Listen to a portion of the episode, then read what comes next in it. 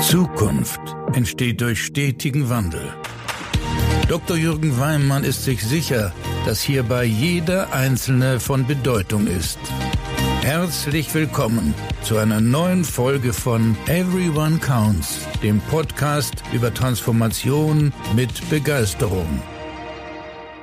Ja, einen wunderschönen guten Morgen. Es ist wieder Montag und ich freue mich sehr, dass du mit mir die Woche beginnst und wir gemeinsam wieder auf ein sehr, sehr spannendes Thema, wie ich finde, blicken können. Und mir ist es gelungen, ähm, Professor Marcel Hebing für meinen Podcast zu begeistern. Äh, Marcel ist Professor für Data Science an der DBU, der Digital Business University in Berlin und gleichzeitig auch Geschäftsführer der Impact Distillery. 2016 hat er die gegründet und äh, begleitet da neben der Lehre an der DBU Unternehmen dabei mit dem Fokus Datenanalyse, datengetriebene Projekte und vor allen Dingen auch dann nach der Analyse die Kommunikation mit Daten. Und mit Marcel werde ich mal darüber sprechen, aus dem Blickwinkel eines Experten für Data Science, wo können denn eigentlich Daten und Data Science relevant sein für die Bankenwelt? Und von dem her freue ich auf ein spannendes Gespräch rund um das Thema Data Science mit Marcel. Schön, dass du mit mir wieder die Woche startest.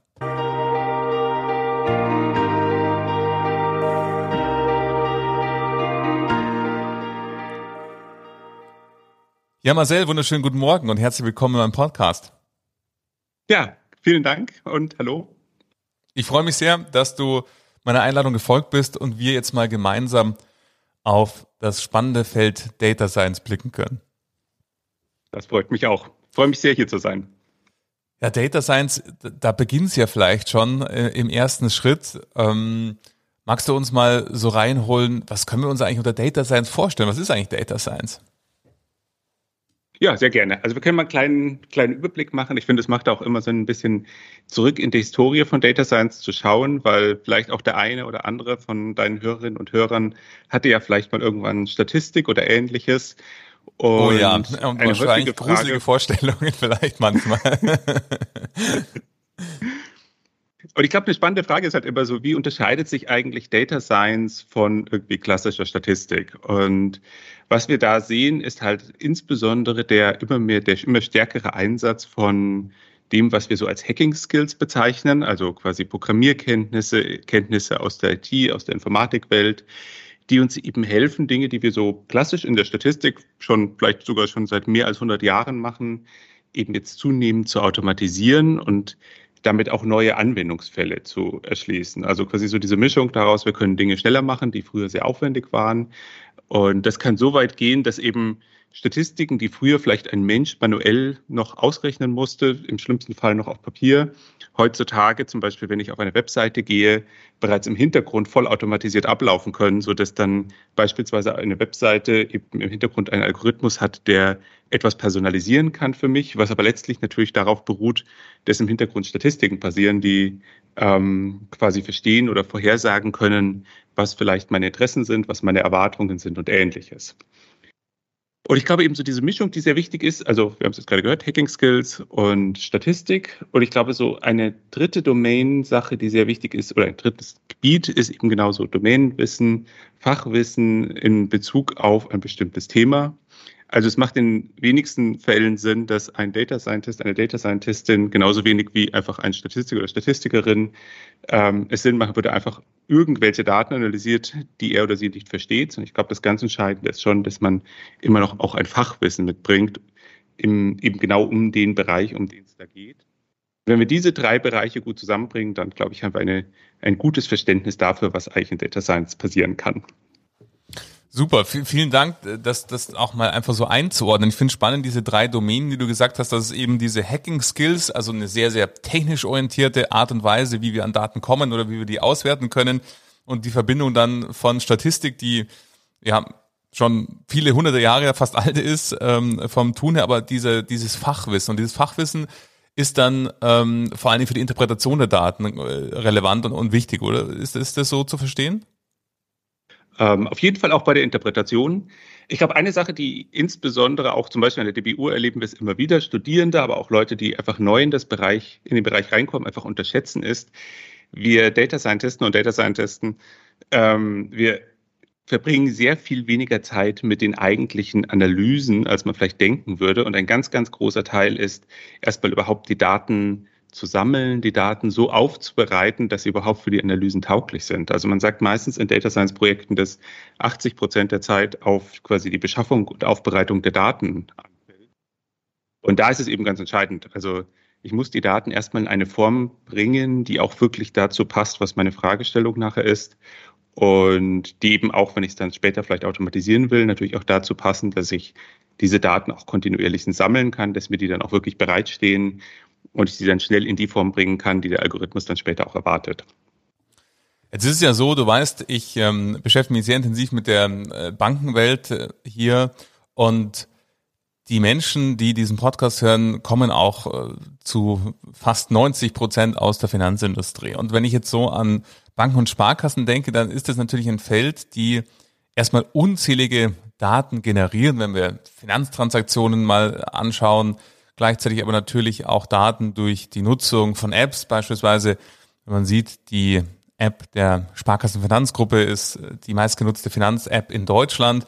Und somit gibt's ganz, ganz viele Datenpunkte und, und Nutzung. Und wenn du so als Experte für Data Science so den Blick auf die Bankenwelt legst, wo glaubst du, wo können denn Daten eigentlich am wertvollsten sein für Menschen oder Institute mhm. aus der Finanzindustrie? Ja, das ist ein sehr spannender Punkt, der du sagst. Also gerade, dass eben so diese Industrie ja schon, ich denke mal, eigentlich die Industrie mit sein dürfte, die schon am längsten es gewohnt ist, mit Daten zu, zu arbeiten, wo es eben ja gerade, wenn es um Finanzdaten geht, ja auch wichtig ist, dass man sehr präzise arbeitet, sehr gründlich arbeitet, Daten auch durchaus sehr lange archivieren und speichern muss. Also von daher denke ich, ist die Finanzwelt auf der einen Seite eben ein Bereich, der schon sehr viel Erfahrung hier hat und mhm. sicherlich schon, ja, auch schon sehr intensiv Daten nutzt.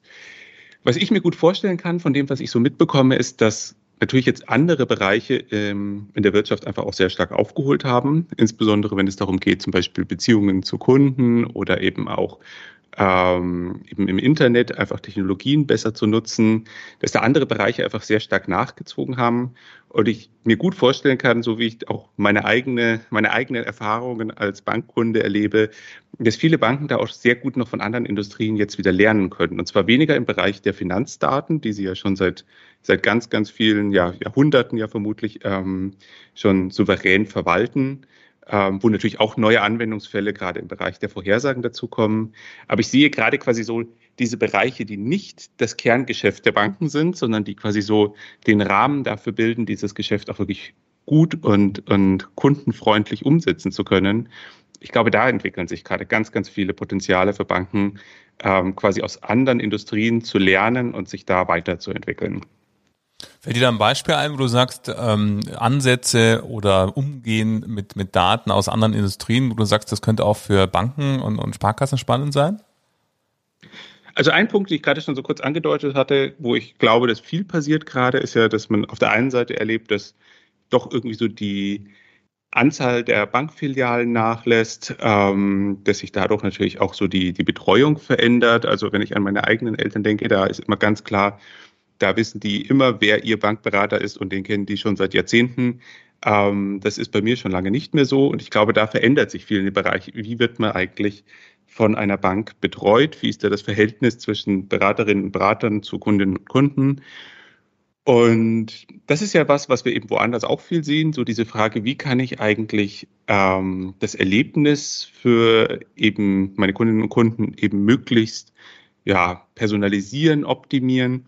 Und wenn wir dann schauen, was andere Bereiche im Bereich von Datenanalysen machen und wie häufig dann eben genau das Stichwort Personalisierung ein ganz, ganz wichtiges Wort ist, ein ganz, ganz wichtiges Konzept ist, um eben Leute an sich binden zu können, glaube ich, dass da eben wirklich große Potenziale sind. Ich meine, man sieht auf der anderen Seite auch schon, dass ja einige Banken gerade, du hast vorher angesprochen, irgendwie die Apps im Bereich der Apps eher auch schon erste Schritte machen, ähm, beispielsweise indem ich da sehr schnell ähm, sehr, also teilweise sehr gute personalisierte Übersichten bekomme, wie eigentlich meine Ausgaben gerade aussehen. Das ist natürlich so die Richtung, die mich quasi betrifft persönlich.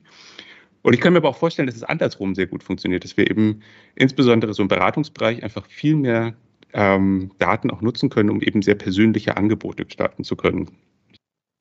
Ja, ich sehe da Aktuell gibt's schon erste Ansätze, Data Analytics nennen es die Sparkassen, wo man eben versucht, anhand von äh, verschiedenen Metriken Produktaffinitäten abzuleiten, um dann eben zu sagen, okay, Marcel ist gerade in der jetzigen äh, Lebensphase X und da sind äh, folgende Produkte Y relevant und somit jetzt auch ein guter Zeitpunkt, Marcel auf diese Produkte zum Beispiel anzusprechen, also um auch so das Thema der Kundenansprache und Akquisition ein Stück weit ähm, viel, viel stärker auch spezifischer machen zu können, um natürlich auch Erfolgsquoten steigern zu können, dass eben du ein Angebot bekommst, was auch für dich relevant ist zu diesem Zeitpunkt und somit dann natürlich auch dann die Ressourcen in den Häusern entsprechend äh, sinnhaft und vor allen Dingen wirkungsvoll einzusetzen. Also das sind so erste Entwicklungen und Ansätze, die, die man da erkennt.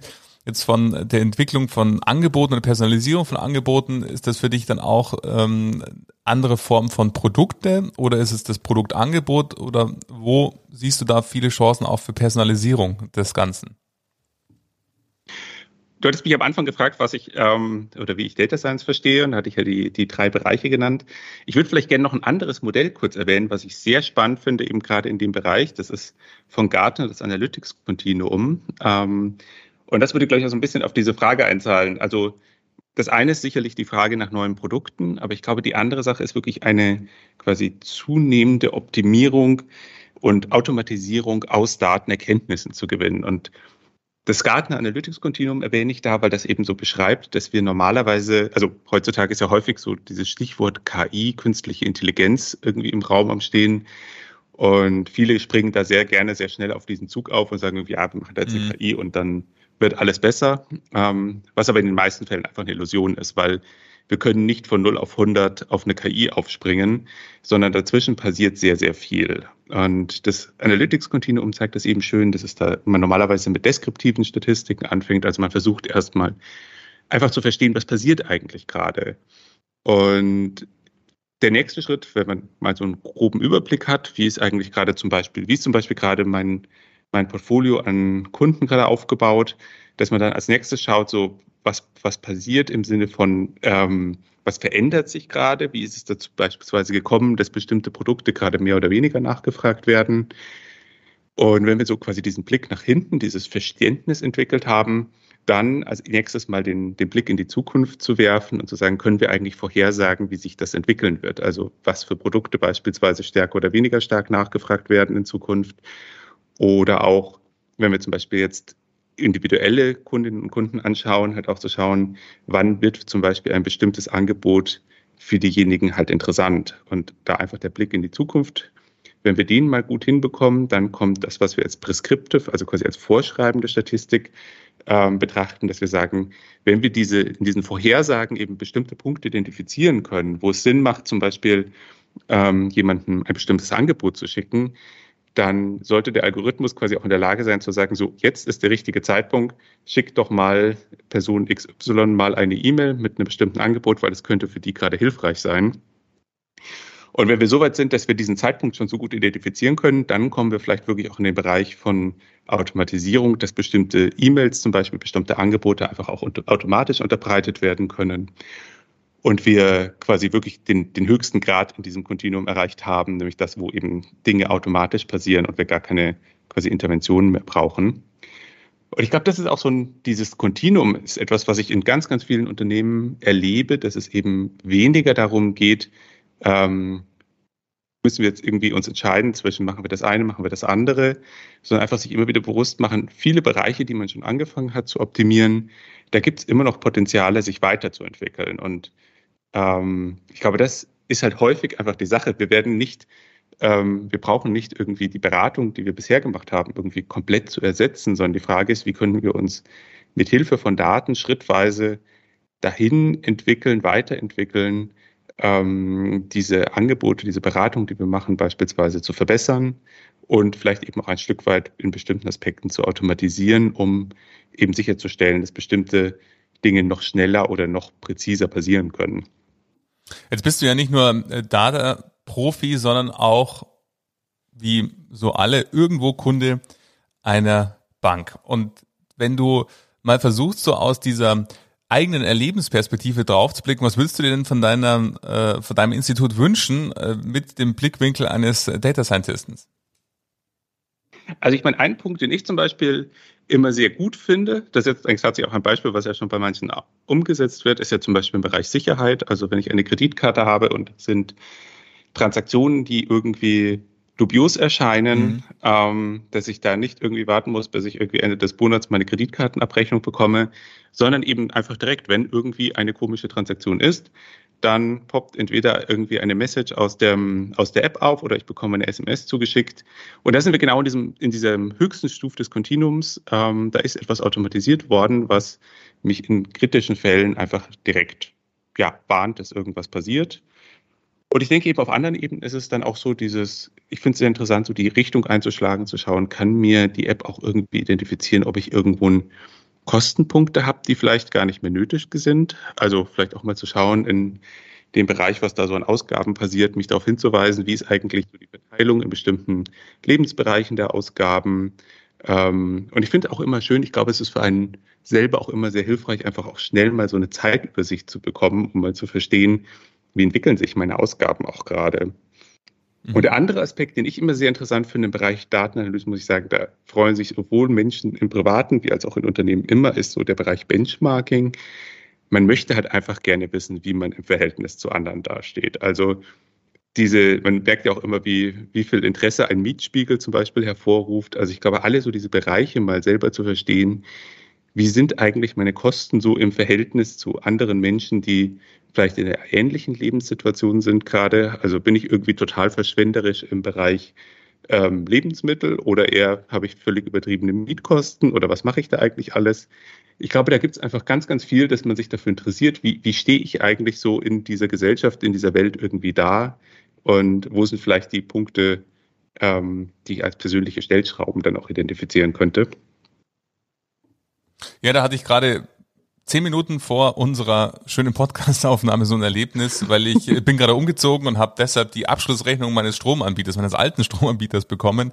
Und ähm, da war das, das erste Mal auch eine, eine, total personalisierte Rechnung, weil ich immer irgendwelche Charts äh, da drin abgedruckt waren, die mich im Vergleich oder meinen Verbrauch im Vergleich zu irgendwelchen Peer Groups und anderen Haushalten irgendwie darstellen. Und ich habe mich natürlich sehr gefreut, dass ich immer im grünen Bereich war und eben äh, mein Stromverbrauch nicht exorbitant höher ist, äh, sogar als der Durchschnitt und schon gar nicht als die die ganz oben waren. Und äh, so geht's natürlich allen, einfach so zu, ein Verständnis dafür zu haben, weil die Kilowattstunden sagen mir überhaupt nichts, wie viel Verbrauch, ob das viel oder wenig ist, aber eben dann in dem, so einem Chart abgetragen, konnte ich das dann auch eben greifen, ob äh, ich noch viel konsequenter schauen muss, dass das Licht aus ist oder keine Ahnung. Und ähm, äh, gerade bei Finanzen ist es ja ähnlich, ähm, wie du sagst. Jetzt machst du ja mit ähm, deiner Beratung auch viele Projekte, wo du Unternehmen eben genau dabei hilfst. Und ich möchte da gerne nochmal auf diese drei Domänen äh, gucken, diese Hacking-Skills, äh, Statistik und dieses Fachwissen. Und wenn ich in die Bankenwelt gucke, dann sind aus meiner Blick sehr, sehr viele Daten vorhanden. Auch es gibt sehr, sehr viele Datenpunkte, aber es gibt keinen oder nur selten einen strukturierten Prozess oder eine organisatorische Verankerung im Umgang mit diesen Daten. Wie nutzen wir diese Daten für eben neue Angebote oder wie nutzen wir diese Daten zur Entscheidungsfindung oder wie bauen wir die in äh, Projekte ein etc. Gibt es da Empfehlungen von dir, wo du sagst, wie kann man diese ähm, dieses Verständnis von Data Science auch organisatorisch verankern? Ja, das ist interessant. Das ist tatsächlich ein Thema, was mich umtreibt, wo ich, wenn du es mich heute fragst, sicherlich was anderes sagen werde als in ein paar Monaten, weil wir genau jetzt im Moment tatsächlich auch eine Studie dazu durchführen, wo wir uns darauf fokussieren, was eigentlich im Bereich Data Science ähm, und auch ein bisschen noch das Thema KI mit reingenommen, mit Fokus auf den deutschen Mittelstand gerade passiert und dabei aber auch durchaus über die, die Größenordnung des Mittelstands vom Tellerrand hinausschauen und merken, dass genau das, was du fragst, eben einfach etwas ist, was ähm, sowohl branchenübergreifend als auch egal, welche Größenordnung von Unternehmen wir anschauen, genau das einfach so ein Thema ist, das einfach alle gerade auch umtreibt. Ähm, angefangen von der Unsicherheit ähm, bin ich mit meinem Unternehmen eigentlich schon irgendwie total hinten dran und habe schon den Anschluss verloren und alle anderen haben da schon total viel aufgebaut und ich laufe nur hinterher über einfach ganz praktische Fragen, dass man einfach merkt, Daten zu sammeln ist heutzutage, glaube ich, ein immer kleineres Thema, also beziehungsweise einfach immer weiter verbreitet schon. Das heißt, eigentlich alle Unternehmen haben schon viele Daten. Und die große Problematik oder die große Herausforderung für Datenanalysen, was ich schon kurz anfangs erwähnt hatte, ist eben die Zusammenführung dieser Daten. Also viele Bereiche arbeiten gerade auch insbesondere daran, eben sogenannte Datensilos aufzulösen. Also Silos eben ein, ein Begriff dafür, dass häufig verschiedene Fachabteilungen ihre eigenen Datenstrukturen aufbauen. Und wenn ich dann eben mal so übergreifend Analysen rechnen möchte, dann stehe ich meistens vor großen Herausforderungen, weil ich an die Daten nicht rankomme. Und da passiert eben gerade wirklich in vielen Bereichen extrem viel, sowohl technisch als auch organisatorisch, ähm, eben zu schauen, wie kommen wir eben von so verschiedenen Datenquellen dahin, auch irgendwie eine integrierte Datenbasis zu haben. Weil wenn wir das mal in einer Datenbank haben, dann wird es natürlich auch viel einfacher, mal zum Beispiel mit einem schönen Dashboard einfach mal Teilaspekte zur Visualisierung, auch, zu, äh, zu visualisieren, auch mal explorative Analysen zu machen und ähnliches. Und das ist einfach so ein ganz wesentlicher Punkt, da einfach zu schauen, dass man eine gute Datenbasis hinbekommt. Und ich glaube, dann kommt der, der dritte Punkt, den du dann auch schon angedeutet hattest. Wenn wir mal wirklich auch eine gute Datenbasis haben, ähm, dann ist sicherlich ein ganz, ganz großer Punkt zu schauen, wie kriegen wir diese Datenbasis quasi auch in unsere Organisationskultur und Struktur so integriert, dass die sogenannten datengetriebenen Entscheidungen auch einfach eine Selbstverständlichkeit werden. Und das glaube ich, ist auch so auf der Ebene der Organisation selber oder der Organisationskultur einfach auch ein, ein Thema, was auch einen gewissen Wandel immer mit sich bringt, weil ich glaube, was manchmal eine Illusion ist, ist zu sagen, wir stellen jetzt drei ähm, Personen an, die irgendwie in diesem Bereich Data Science arbeiten und dann lösen die dieses Problem für uns. Aber so ist es halt nicht. Also man muss auf jeden Fall einfach sehen, Datenanalysen in ein Unternehmen zu integrieren, betrifft alle, nicht nur die drei Data Scientistinnen oder Data Scientisten, sondern die gesamte Führungsebene auf der einen Seite noch und auf der anderen Seite aber auch wirklich die ganze Breite der Belegschaft. Und das ist halt wirklich so ein Punkt. Also wie kriege ich eigentlich die Leute in meinem Unternehmen sowohl was die Akzeptanz als auch die Skills angeht, abgeholt, dass die halt auch wirklich die Daten nutzen können, wenn wir sie dann da mal haben. Ja, definitiv. Und dann gerade auch dieses Thema, wenn du ansprichst, datengetriebene Entscheidungen treffen, dann ist das natürlich, wenn wir mal davon ausgehen, wir haben es zwar geschafft, das organisatorisch zu verankern, es gibt die richtigen Leute, die sich damit beschäftigen, aber dann am Ende des Tages die Entscheidungen irgendwie aus dem Bauch heraus getroffen werden, dann, dann ist halt die ganze gute Vorarbeit äh, von vorher dann eben, und deswegen finde ich es gut, dass du sagst, dass es eben alle angeht, nicht nur die, die Data Scientisten, die das eben per Definition ihres äh, Jobprofils äh, haben, sondern eben die gesamte Organisation ähm, angeht, eben im Umgang mit den Daten. Jetzt wenn ich an Data Science haben wir sehr viele tolle, und dafür danke ich dir sehr, Marcel, für die Ansätze und, und Gedanken, auch nochmal Data Science irgendwie klar zu machen, was bedeutet das überhaupt, was ist der Unterschied so zu Statistik und so weiter. Und ähm, jetzt möchte ich mal so ähm, typisch deutsch sein. Und wenn ich an Daten denke, denke ich natürlich dann auch immer gleich, gerade im Zusammenhang mit Banken, an ähm, die Sicherheit von Daten und sowas wie, äh, dürfen wir das überhaupt alles auswerten? Ist das überhaupt sicher? Kann man das überhaupt tun? Was ja gerade für Banken einen extrem hohen Stellenwert hat, weil im, im Kern natürlich der, der, der äußerste Wert von dem Bankensystem ist Vertrauen, Vertrauen in die Sensibilität dieser Daten, in natürlich die Geheimhaltung von Daten und so weiter. Und somit natürlich manche Bereiche schwierig sind, gerade wenn wir auch an Benchmarking denken ähm, und so weiter, man eben schauen muss, auf welche Aggregationsstufe kann man das überhaupt machen. Wie siehst du so dieses Thema äh, Data Science und da würde ich gerne mal mit dir so diesen Sweet Spot versuchen zu thematisieren, weil manchmal werden ja diese Dinge auch dafür genutzt, um nichts zu verändern, weil das dann wie so eine äh, Keule ist, äh, die man nutzen kann und dann ist dieses Thema tot. Ähm, aber es gibt ja genau diesen Sweet Spot, auf der einen Seite vertrauensvoll mit Daten umzugehen, trotzdem aber Data Science zu betreiben. Wie erlebst du da die Diskussion, wenn du da in Unternehmen bist oder in anderen Branchen bist, ähm, wie mit diesem Thema umgegangen wird? Ähm, also wirklich ein, ein, sehr spannender Punkt. Also ich würde gerade nochmal sagen, weil du am Anfang das Wort Sicherheit gesagt hast, ich würde klar trennen immer auf jeden Fall zwischen ähm, quasi Sicherheit im technischen Bereich. Ich glaube, das ist das, was wir jetzt heute eher überspringen können, weil ich glaube, das ist für uns jetzt weniger das Thema.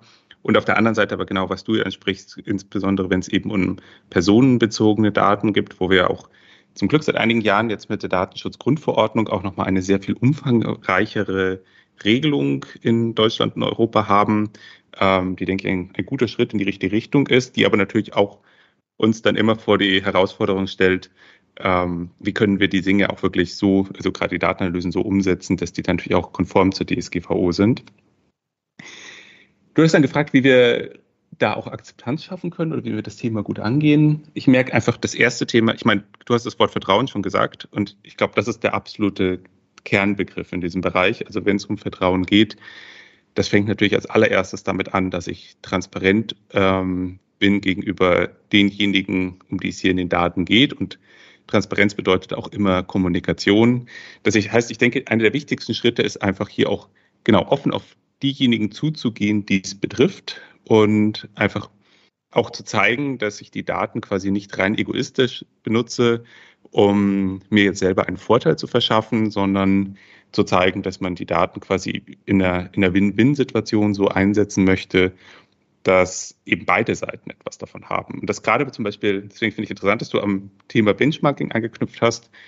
Für mich tatsächlich ist das Thema Benchmarking häufig ein eine der besten Ansatzpunkte, um quasi Akzeptanz für Datensammlung zu gewinnen, weil viele Leute eben genau aus diesem Aspekt heraus auch sagen, also wenn ich quasi dieses Benchmark bekomme ähm, und es ist klar, dass die Daten dahinter irgendwie aggregiert einfach nur weitergegeben werden, bin ich quasi auch bereit, meine eigenen Daten da reinzugeben, ähm, solange klargestellt ist, dass niemand quasi individuell auf meine Daten zugreifen kann, sondern die immer nur in aggregierter Form weitergegeben werden können dass viele da eben bereit sind, für quasi den Mehrwert, ein Benchmark zu bekommen, bereit sind, ihre eigenen Daten auch zu teilen. Und das sehe ich sowohl bei Menschen und aber auch interessanterweise bei Organisationen. Also wenn wir beispielsweise Daten über Unternehmen sammeln wollen, funktioniert häufig genau dieselbe Mechanismus, dass man einfach sagt, ähm, ihr beteiligt euch, egal ob das jetzt eine Studie ist oder ein größeres quasi kommerzielles Projekt, Ihr beteiligt euch an der Datensammlung und andersrum bekommt ihr als Gegenwert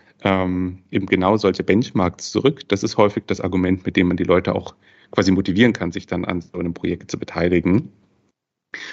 Und auch auf der anderen Seite einfach immer wieder, was ich schon kurz angedeutet habe, zu schauen, wie können wir den Leuten auch zeigen, dass es in ihrem eigenen Interesse ist. Und ich glaube, dass das halt was ist, wo die Leute zunehmend auch sensibilisiert für sind, ähm, zu erkennen, wenn sie hier quasi hinters Licht geführt werden. Also ich bin mir sicher, wenn man da nach außen auf so eine Kommunikationsstrategie ansetzt, man muss ehrlich kommunizieren. Also mit irgendwie Argumenten, ähm, dass man den Leuten irgendwas anpreist, was irgendwie nur so halbscharig ihnen was bringt und gleichzeitig will man irgendwelche Rechte an den Daten, ähm, die eigentlich total fragwürdig sind. Ich glaube, sowas fliegt heutzutage auch einfach auf. Dafür gibt es inzwischen genug informierte Menschen, die sowas auch hinterfragen ich glaube, man muss wirklich auf die Ebene kommen, zu sagen, ich habe eine ehrliche Datenstrategie, die, wenn jemand sie versteht und ich sie transparent mache, ich auch dahinter stehen kann und die Leute auch bereit sind, darauf zuzustimmen. Ich glaube, man begibt sich auf ganz, ja, eisiges Terrain, wenn man ähm, versucht, die Leute hier irgendwie hinters Licht zu führen. Und andersrum, aber eben, was ich schon gesagt habe, die Leute freuen sich auch häufig über eben genau sowas wie so Benchmarks und Hinweise, über bessere Tipps, über schnellere Informationen. Und da sind sie dann auch gerne bereit, dann ihre Daten entsprechend zu teilen, um eben die entsprechenden Services auch zu bekommen.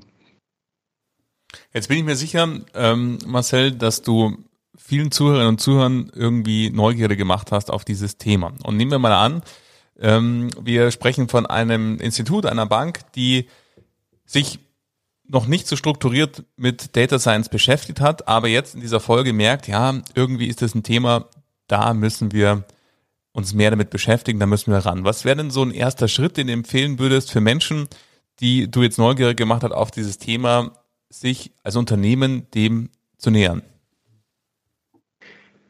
Ich glaube, es ist immer so ein Prozess, der, der quasi von zwei Enden beginnt. Also ähm, was wir häufig sehen, ist, es macht keinen Sinn, einfach nur Daten zu analysieren, ähm, wenn man nicht ein, ein klares Ziel vor Augen hat, weil dann verrennt man sich sehr, sehr schnell.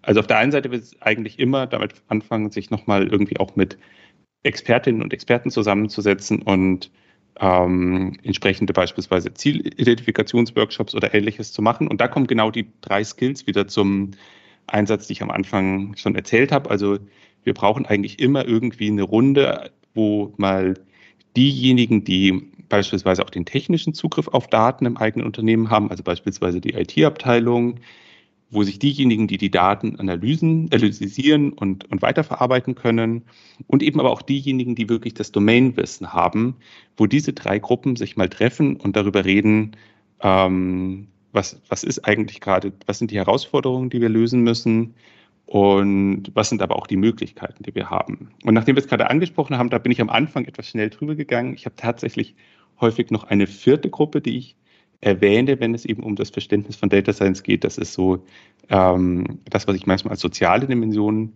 ähm, bezeichnen würde, was genau eben so auf zum Beispiel diese rechtlichen Fragen und Kommunikationsfragen einzielt.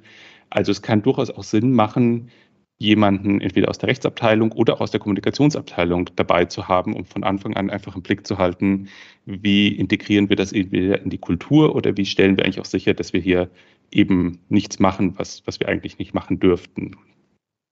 Und ich glaube eben genau für diese Workshops oder welches Format man auch wählt dann, ich glaube immer so von zwei Enden eben zu schauen. Auf der einen Seite, was sind so die entweder die Ziele, die wir gerade haben, oder vielleicht auch ähm, die Pain Points, die Herausforderungen, vor denen wir gerade stehen, die wir gerne beheben würden.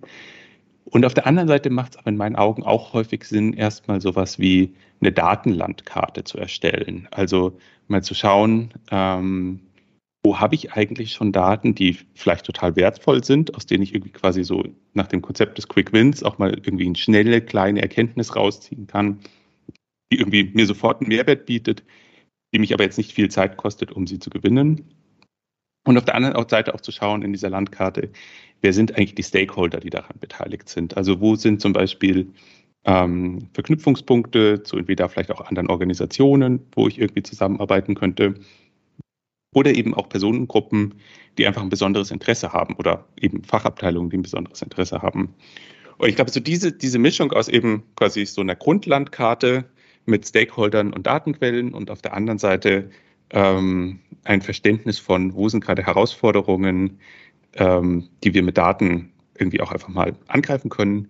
Das ist, glaube ich, was, was für mich so ein sehr wesentlicher Schritt ist, um eben auch wirklich diese Nutzung von Daten zielführend voranzubringen. Ja, großartig. Vielen, vielen Dank, Marcel, für, für diese tiefen Einblicke in, in Data Science. Also mich hast du total neugierig gemacht, noch mehr über dieses Thema zu erfahren und vor allen Dingen auch, das finde ich super, diese Operationalisierung auch mit diesen vier Dimensionen, die du genannt hast, woran man auch sieht, dass das ja nicht nur auch Impact hat auf die Datenstrategie, die Nutzung von Daten im Unternehmen, sondern auch durch diese interdisziplinären Teams, die es eben braucht, um dann auch mit diesen Daten umzugehen, ja nochmal ein doppelter Impact entsteht, nämlich auch in kulturellen Aspekten, dass einfach Bereiche zusammenarbeiten dürfen, um dann eben hier gemeinsam voranzukommen. Also ich glaube, das ist ein Thema, das könnten wir noch äh, in vielerlei Hinsicht vertiefen. Ähm, ich sage auf jeden Fall erstmal an der Stelle vielen Dank für die spannenden Einblicke, Marcel, die du uns in das Thema Data Science gegeben hast.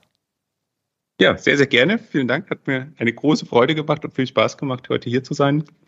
Und genau, ich glaube, dieses ganze Themenfeld, was wir heute besprochen haben, ich habe auch das Gefühl, es gibt da so viele Potenziale drin und ich glaube auch immer noch Anknüpfungspunkte für immer mal wieder vielleicht auch mal einen neuen Podcast oder andere Bereiche, dass wir dieses Thema schön weiterführen können, weil ich merke, da, da ist einfach viel, sind viele Chancen drin, gerade auch im Finanzsektor, mhm. ähm, die es einfach Spaß macht, weiter zu untersuchen und weiterzuentwickeln. Definitiv. Da bleiben wir gemeinsam am Ball und da freue ich mich drauf, das weiter zu vertiefen und auch gerne nochmal in einer anderen Folge äh, uns, zum Beispiel wenn deine Studie vorbei ist oder so, ähm, werden wir sicherlich interessante Anknüpfungspunkte finden, das nochmal zu vertiefen.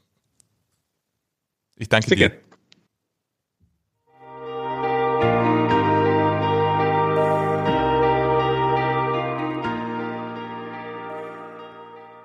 Ja, ich glaube, ich habe nicht zu viel versprochen über Marcel. Er, finde ich, hat das Thema Data Science so wunderbar erklärt und ich hoffe, dass da für dich ähm, auch einige Gedankenimpulse dabei waren, die dazu führen, dass du zum einen anders auf Daten blickst, die ihr alle im Institut sammelt und gleichzeitig vielleicht auch schon in die Umsetzung gedanklich gehst, bezogen auf, was könnten wir da tun. Und hier fand ich zum Beispiel auch diese beiden Gedankenimpulse von zwei Enden denken. Zum einen, was wollen wir erzielen? Und gleichzeitig, wie ist denn eigentlich unsere Datenlandkarte? Wo gewinnen wir vielleicht heute auch schon Daten, die wir noch viel zu wenig nutzen? Und ähm, ich verlinke einen Link unten in den Show Notes zu Marcel und ähm, wünsche dir jetzt erstmal eine erfolgreiche Woche und danke dir, dass du die Woche wieder mit diesem Podcast begonnen hast. Wenn du jemanden kennst, für den diese Folge genauso spannend wäre wie für dich, dann empfehle diese Folge und den Podcast gerne weiter. Ich freue mich sehr, wenn du ihn abonnierst, dann bekommst du auch immer eine Push-Mitteilung, wenn eine neue Folge erschienen ist. Immer jeden zweiten Montag erscheint eine neue Folge und natürlich freue ich mich auch, wenn du diesen Podcast bei Apple Podcast bewertest und wenn du in zwei Wochen wieder mit dabei bist. Habt eine erfolgreiche Woche und bis in zwei Wochen.